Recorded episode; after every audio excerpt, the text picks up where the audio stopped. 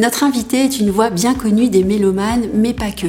Clarinettiste et animateur de Tous Classiques sur Radio Classique, Christian Morin partage avec nous son enthousiasme pour la musique jazz et la radio.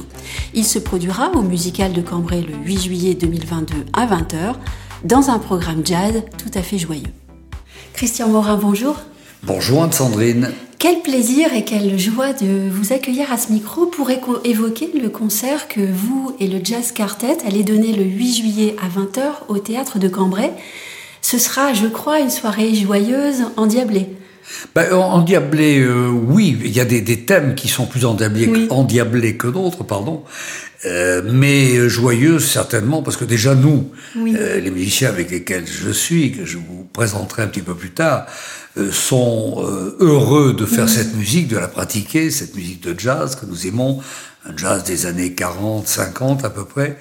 Donc c'est forcément joyeux. Et puis j'aime bien un petit peu, à l'instar de ce que je fais à la radio, parler entre les morceaux, raconter un petit peu la, genèse de tel ou tel thème que nous allons interpréter.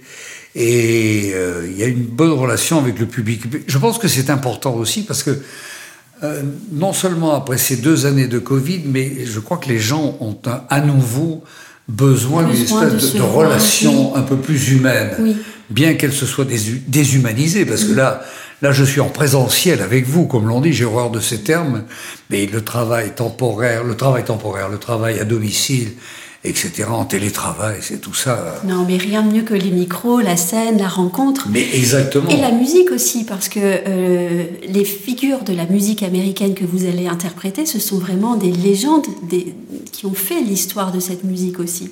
Mais il y, a beaucoup de musique, de, il y a des thèmes de Gershwin, de Duke Ellington également. De Django Reinhardt. De Cole Porter. Et, tous ces, tous ces gens-là ont fait, je le dis souvent, on a oublié, s'il n'y avait pas eu cette musique de jazz, je pense que tout ce qui est déclinaison aujourd'hui de beaucoup de musique dans le domaine de la variété, n'aurait peut-être pas, ne se serait peut-être pas dessiné de, de la même manière, mais on se rend pas compte que, pas assez compte que le jazz a été une musique de révolution, euh, malgré eux. C'est né même à la fin du 19e.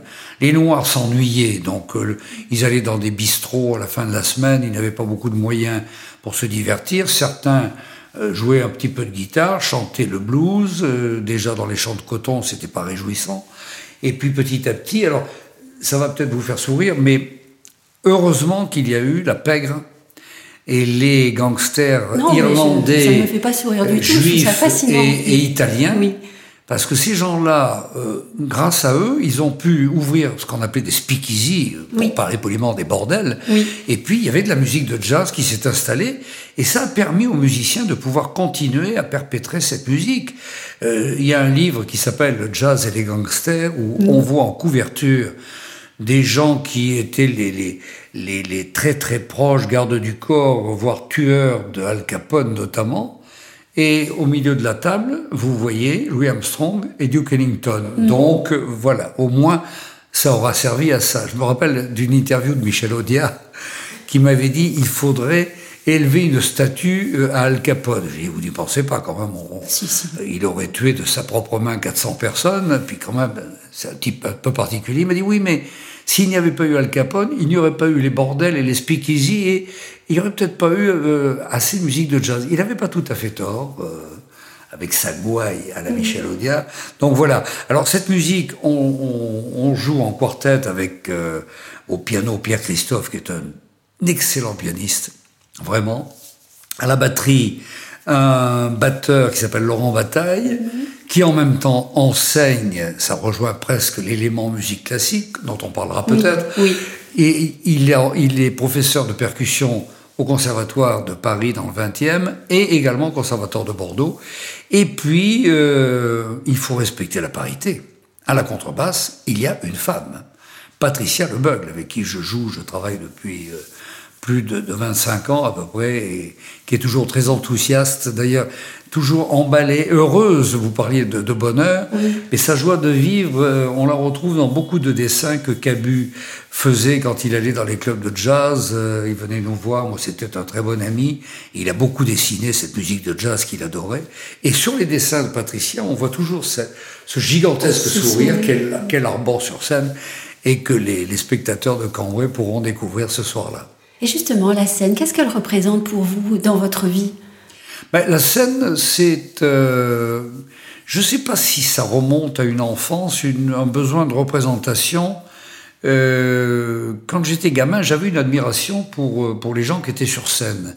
Mon père m'emmenait à des spectacles quelquefois, et je voyais ces gens, et quand il m'amenait en coulisses, j'avais 8, 9, 10 ans à peu près, je les approchais. Alors, de, de pouvoir approcher ces gens-là que l'on avait vus de la salle, mais sans pouvoir les, les toucher, c'était quelque chose qui me fascinait. Le théâtre, le Grand Théâtre de Bordeaux, qui est un grand théâtre magnifique, là aussi, quand j'allais voir des spectacles de, fin d'année ou au moment de Noël, fascinait les décors, la musique, euh, musique d'opéra ou d'opérette. Et est-ce que c'est ça qui m'a attiré vers, vers une espèce de, de lumière? Mais quand on est en représentation, avec la peur que ça engendre, parce que le trac et là, quand même. Il ne part jamais, le trac. Oui, non, on arrive à le dominer un petit peu. On travaille. Je dois dire, mon professeur de théâtre, Jean-Laurent Cochet, me disait bah, le trac, ça n'existe pas forcément. Lui, le maître euh, est-trac, si j'ose dire.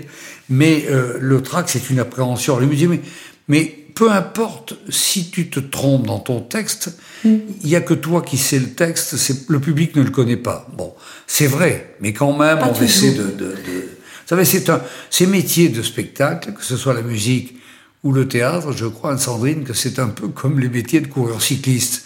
Vous avez un coureur cycliste qui gagne une étape, et on vient l'interviewer, il a le bouquet de fleurs, et il dit, mais j'espère faire mieux la prochaine fois, et ainsi de suite, pour avoir toujours le maillot jaune.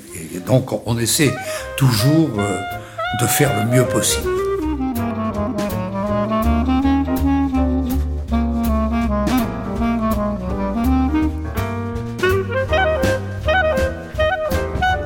regarde votre parcours, dessinateur, musicien, homme de médias, on se rend compte qu'il y a des choses très importantes chez vous. Euh, je pense au plaisir de faire les choses, à la bonne humeur qui semble absolument nécessaire à votre bien-être, la culture, l'amitié. Est-ce que je me trompe? Pas du tout, parce que euh, je crois que ça vient un peu de mon père.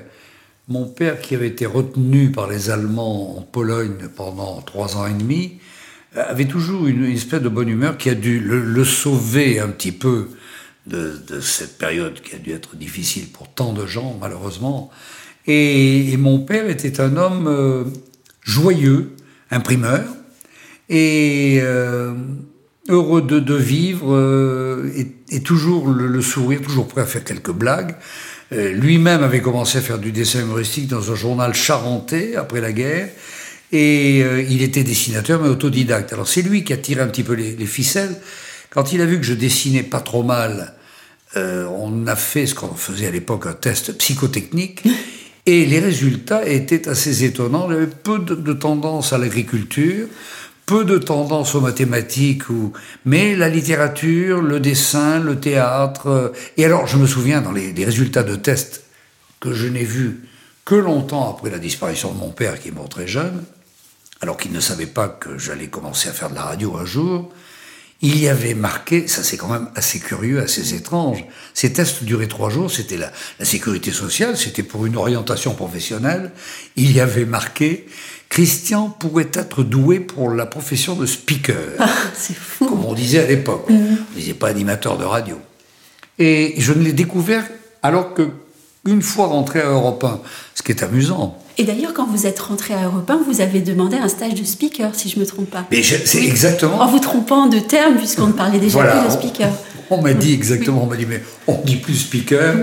Et, en fait, euh, pourquoi la radio, après avoir fait 7 ans de beaux-arts et puis appris à jouer d'un instrument de musique et commencé à faire déjà du jazz, euh, beaucoup plus jeune, avec cette chance que nous avons eue euh, de monter des festivals sur le bassin d'Arcachon, et de jouer lors de concerts avec des musiciens américains que j'ai rencontrés, de solistes de, de, de Count Basie ou de Ellington, formidable, quand on a 17 ou 18 ans. Et pendant des années, je travaillais aussi pour une semaine culturelle à Bordeaux qui s'appelle la semaine Sigma, et j'ai commencé à faire du dessin humoristique dans le journal Sud-Ouest, où dix ans avant moi était venu un jeune homme qui s'appelait, qui s'appelle toujours Sampé, mon idole, entre autres, et, euh, j'ai essayé, en arrivant à Paris, à la fin de mon service militaire et venant de perdre mon père, de réunir tout ce que j'avais pu faire pendant ces années-là. Et je me suis dit, mais qu'est-ce qui pourrait réunir la même chose? J'avais une grande admiration à ce moment-là pour, pour Jacques Chancel. Je voyais un homme réunir des gens comme Georges Brassens, euh, Karajan, euh, une voix Yves Montand sur le même plateau. Mais la télévision me faisait peur. Alors je me suis dit pourquoi pas la radio? Et puis cette radio que j'écoutais étant gamin, où il y avait euh, beaucoup de musique classique était distillée, de musique de variété, des émissions politiques, etc. J'écoutais même la voix de Marcel Pagnol qui lisait les textes de la, gloire de mon père ou du château de ma mère à la radio le dimanche soir pour m'endormir. Formidable. Et donc je suis allé, comme vous le disiez, pousser la porte d'Europe 1 demandant s'il y avait des stages pour devenir speaker. Et là, j'ai eu la chance de pouvoir apprendre mon métier de, façon extraordinaire, avec, en croisant des gens comme, comme Pierre Belmar notamment. Euh. Et ce métier s'est mis à m'accrocher, mais vraiment beaucoup. Mais oui, et vous êtes un animateur très apprécié euh, sur Radio Classique. Et la semaine dernière, j'ai interviewé un avocat. Je parle de vous en me disant la semaine prochaine, je rencontre Christian Morin, il entend votre nom et il s'exclame Ah, le monsieur loyal de la musique classique. Ah, c'est gentil. Est-ce que vous vous reconnaissez dans ce titre-là? Euh, Non, parce que je, suis pas, je ne suis pas un spécialiste au sens où on l'entend, tel que des gens comme Alain Duhaut, Ève Ruggieri ou, ou voire Francis Drezel, mon directeur de la programmation, enfin le directeur de la programmation, de, de, le directeur de la musique de Radio Classique, c'est lui qui donne toute cette couleur radio classique, et c'est un immense spécialiste. Quand je suis rentré, j'ai beaucoup appris avec lui d'ailleurs, et je continue tous les jours. Mais euh, ce que voulait le directeur qui m'a engagé à l'époque, il voulait quelqu'un qui ne présente pas la musique classique de façon trop conventionnelle, c'est-à-dire euh, pas très mondain, un peu, ne pas ennuyer les gens. Il voulait quelqu'un. Alors j'ai essayé de trouver un, un ton. Oui. Mais au début, je dois dire que ça ne plaisait pas à tout le monde, hein, parce que puis ça plaît peut-être pas encore à certains. Il faudrait que ce soit un peu plus guindé. Et le directeur voulait quelqu'un qui qui vienne passer un bon moment. Vous qui faites de la radio, vous le savez, avec les auditeurs. Et comme j'ai appris à faire de la radio telle qu'on nous l'apprenait à Europe 1, qui était pour moi le conservatoire de la télévision, euh, qui est arrivé après, mais on nous apprenait à parler à l'auditeur. C'est-à-dire, quand vous parlez à un auditeur, euh, c'est l'auditeur est symbolisé par le micro, mais on s'adresse à un auditeur. À une personne. Il y en a peut-être 250 000 ou 300 000 ou 50 000, mais on s'adresse à un auditeur pour qu'il soit concerné par ce que vous lui dites. Et quand vous avez pris cette habitude, après, vous vous apercevez que c'est assez simple de, de pouvoir... Euh, là, je m'adresse à vous, mais tout le monde en profite. Mais c'est ça.